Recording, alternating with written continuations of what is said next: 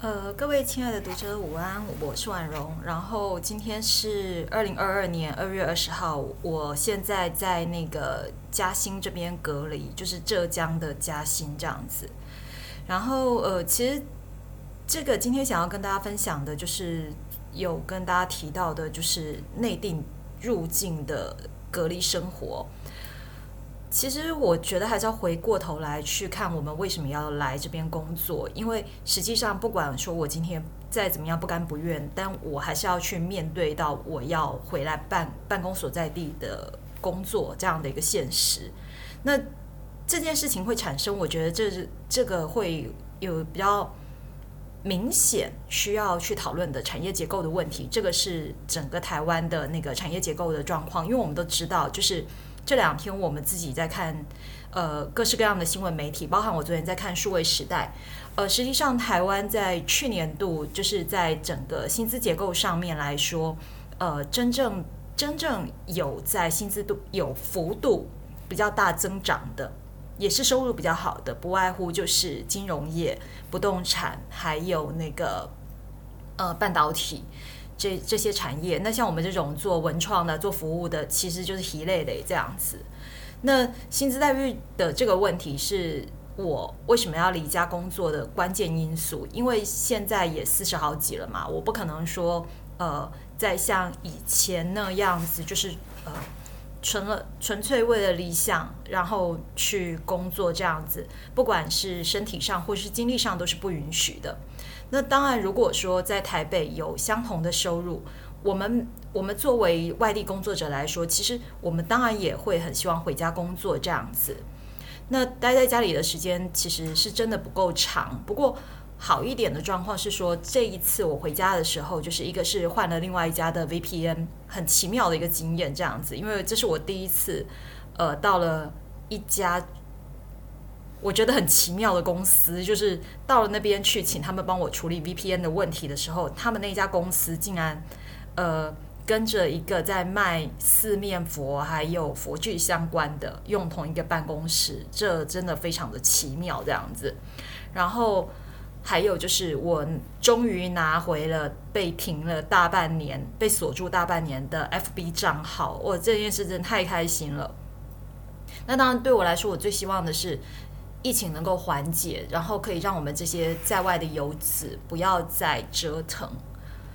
那目前来说，其实如果说你也是准备要到外地工作，你有遇到出境的状况，或者是说你第一次要返回内地，那我想今天我们在分享的这个经验会对你有一些帮助，因为目前。你要到内地，它的入境的政策其实是不断的调整。那有可能就是我今天跟大家分享的内容，后面还是会出现一些变动。然后这个适用的范围是在上海、浙江、安徽这几个地方这样子。这一次经验来说，我自己的感觉是比我前年从成都入境。感觉上是更不舒服的，就是不管是他的那个酒店的环境，或者是说，呃，我遇到一些状况，那等一下会说。那我想要把这些不理想的经验说出来，是因为我觉得需要的人可能会预做准备会比较好，不管是你心理上的，或者是你要准备的物资上面的。那当然，如果你现在是在内地，你要回去回台北了，然后你要准备隔离。我希望你能够珍惜台北的隔离环境，然后对酒店、对防疫人员的态度好一点，因为隔离它不是度假。如果我们真的有想要吃什么零食、诸如此类的小吃也好、零食也好，我们出来要吃什么都有。十四天不说真的，我知道不好过，有点难熬。但是台北的隔离就是防疫旅馆有个好处是。你如果真的等不及，其实你是可以叫外卖的，除非你今天住住的地方有特别的规定，否则的话，像我上次回去的时候，如果我真的要的话，Uber E 就可以解决我的问题，还有 Food Panda 这样子。可是如果你今天在内地，目前我待的这几个区域是不能够叫外卖的，可以收快递，但是也是不能有食物这样子。那我想先从政策面开始说起。那有有两个部分要特别注意，第一个是在这边的那个呃隔离酒店是入境之后统一分发，不用你再做任何的预定。那这个意味着什么呢？这意味着抽签，那我们大家就看运气。然后再来第二个是隔离的总天数，原则上是二十一天起跳。然后呢，核酸检测的次数是七次起跳。目前来说，呃，就是刚刚提到的这几个地方：上海、浙江、江苏、安徽。呃，如果说你的目的地是这几个地方。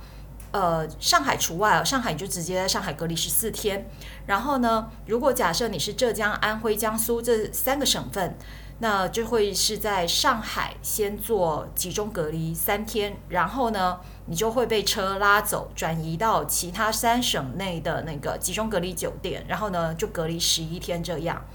那出了隔离酒店之后，就要看你去的那个地方有没有居家隔离的相关要求。目前这几个地方都是有的。然后在隔离酒店住的这一段期间内，那会有四次的核酸检测。然后呢，出了隔离酒店之后，因为我的目的地是浙江嘛，我还有七天的那个居家隔离。然后呢，再来就是结束所有的隔离之后，我还会有七天的自我健康管理。那自我健康管理的这七天，我还需要再去做两次的核酸检测，然后在浙江的这十一天，我还要再做四次的核酸检测。我今天早上才刚被捅过鼻孔，就是我这几天已经被捅了好几次，我现在鼻孔真的非常的痛，所以要请大家有心理准备，就是并不是每一个核酸检测都是抹喉咙的，所以。呃，请就是医护人员，其实我觉得也很辛苦。然后，但是你要跟他沟通好，就是不要老捅同一边，要不然就是痛，我们要让他通均匀一点，要不然真的很难过这样子。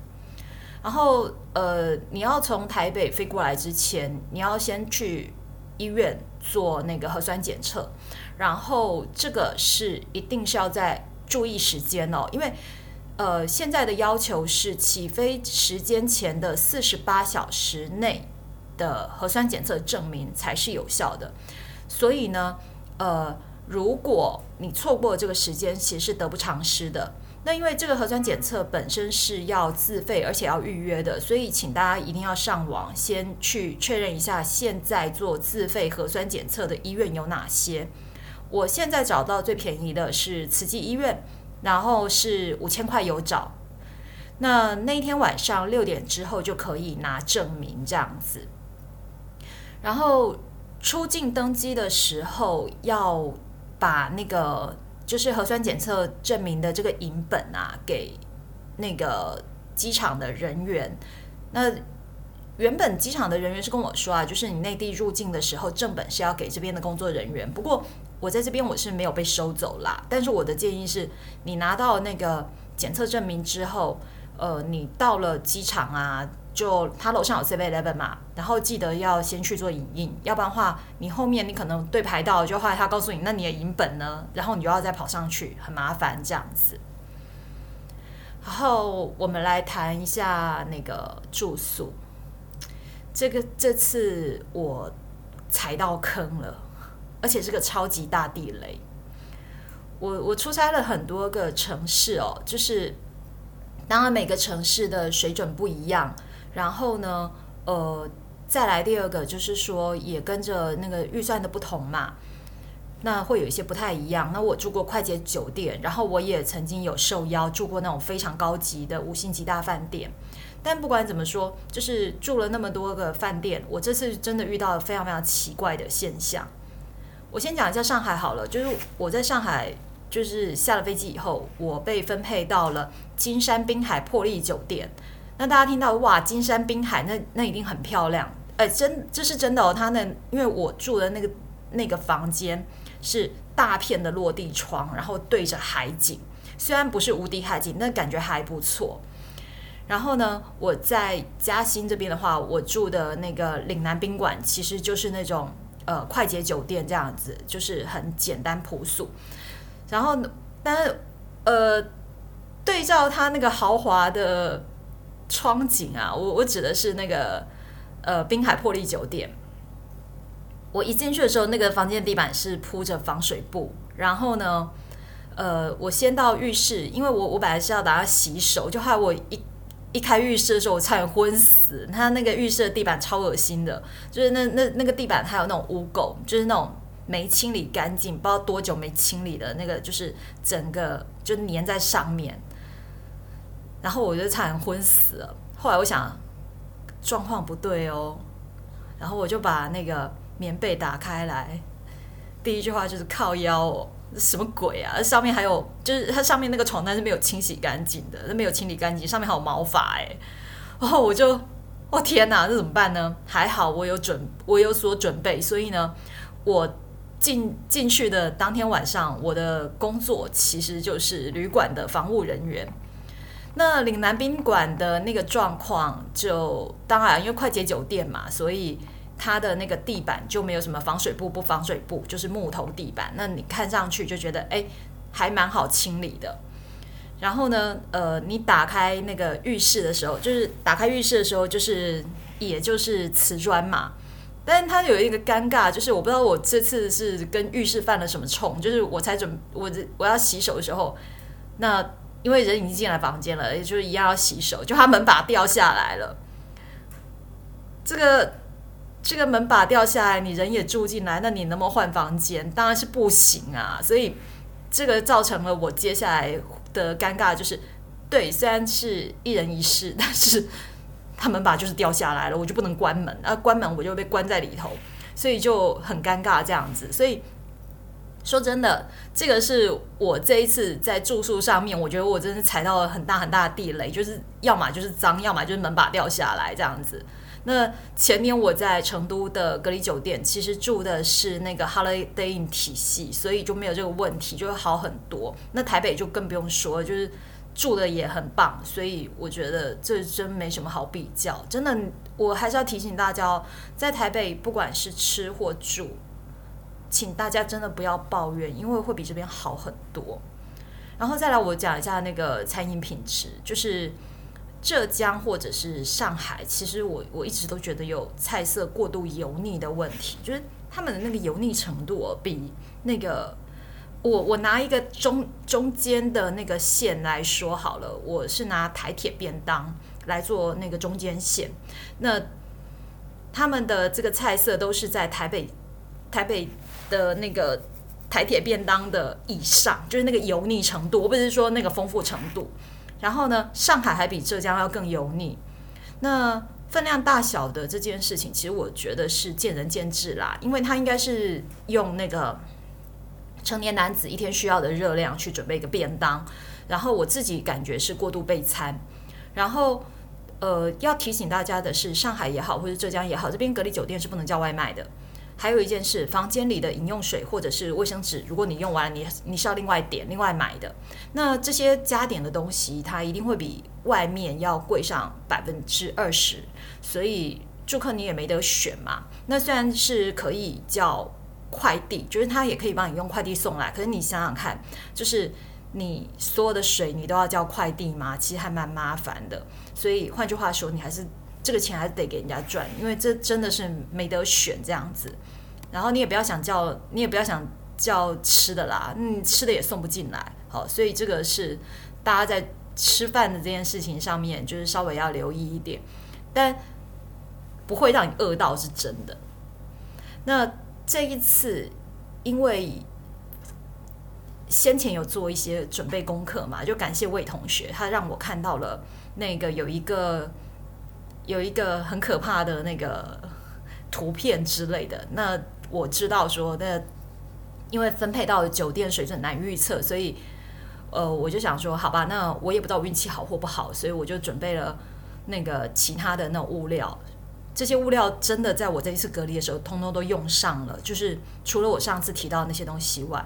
那我会把它，就是我会告诉大家，就是说这里头最重要的有哪些东西。第一个睡袋。睡袋绝对是你救命的家伙，因为我是过敏体质，然后我的皮肤、我的鼻子都是很容易因为环境的问题产生过敏，然后尤其是我的皮肤，因为我前几年就是免疫系统出了状况以后，那那个如果环境有问题或吃的东西有问题，我其实是会起疹子、脱皮，这这种状况都会发生。那这一次还好，我带了那个睡袋来，因为我我刚刚讲到那个金山的破例酒店床单也没有清洁干净嘛，所以我这几天真的是要感谢这个睡袋，因为这个睡因为睡袋本身是干净的，所以这样子的话，我的睡眠会比较好一点，这样子。然后再第二个我。我有多准备那个器械消毒湿巾，然后我妹妹也帮我准备了那个戴维爵士的那个喷液。那还好，这两个东西也有准备，因为刚刚有提到嘛，就是那个金山破例酒店的那个很可怕的那个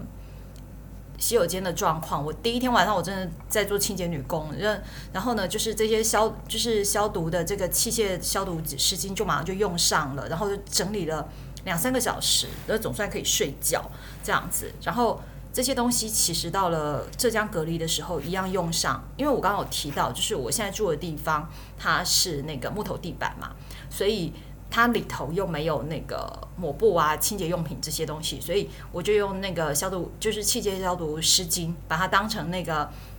呃我们的那个地板地板湿巾那样在用，这样子，所以这样地板就会比较干净一点，那也比较好整理这样子。然后再来是那个冲泡式的那个呃浓汤也好，或者是其他东西也好，还有就是巧克力，呃，因为是这样的，就是我吃东西毛真的很多，就是我超偏食，然后而且就是刚好提到我的免疫系统之前出了状况嘛，那这样的话，我的那个我其实不能吃就是甲壳贝类啊、海鲜这些东西，那这种情况底下，因为隔离这边的隔离酒店，它不一定是像台北的防疫旅馆那么体贴，会问清楚说你有没有过敏源或者是饮食禁忌。上海会问，上海有问。那因为我有预先准备嘛，那第一天到酒店的时候，因为晚上九点多，所以这个冲泡浓汤还有巧克力其实是可以帮我止饿的。然后我到了浙江这边，我就遇到就是说，呃，这边的那个酒店他给准备的餐有虾子，还有就是。呃，昨天晚上还有牛肉这样，那这些我都不吃嘛，所以呃，这里头就是会有这个状况。那我想还好是有准备这些东西，这个都是可以把一些比较基础的问题给避免掉。当然，如果说你饮食上面只是那个因为临时嘴馋什么的，你也可以自己准备一点，只是说呃有没有必要啦？因为隔离期间的生活节奏掌控，跟我上次跟大家分享的是差不多。但是这边的饮食本身是很油腻的，所以我现在会固定，就是每天一样做三十分钟的帕梅拉的那个健身操以外，那从昨天开始，我已经在实行一零一四断食法，那确保这一阵子的整个体能的维持。然后我也很怕，就是出隔离的时候，我的身材糟精啊，对啊，虽然说那个。虽然说目前看起来好像还没有糟精的很严重，但是我我估计啦，我预估应该还是会糟精这样子。因为而且说真的，房间就这么大一点呐，啊，你也没办法走多少步嘛，对不对？好，所以还是要维持这样子。我这两天有看新闻，就是知道说今年下半年有机会就是回家可以缩短隔离时间，那甚至有可能不需要再隔离，那。这个我是很期待，我我当然最期待的是，如果有机会回台北，然后如果假设不行，那么呃，是不是可以不用隔离，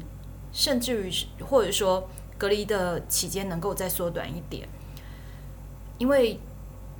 回家这一趟，其实不管是对身体上或是心理上都有一点挑战。那当然就更不用讲了，哇，那个费用真的很可怕的。对，如果如果再这样多几次，那真的这几年积蓄就没了哦，这这蛮夸张的。那当然，我更期待的是疫情退散，让我们每一个人都能够回到比较正常的生活轨道上面，不要被折腾了这样子。那我今天的分享就到这边，然后也希望这一次的分享能够给大家更多的帮忙，就这样子啦，拜拜。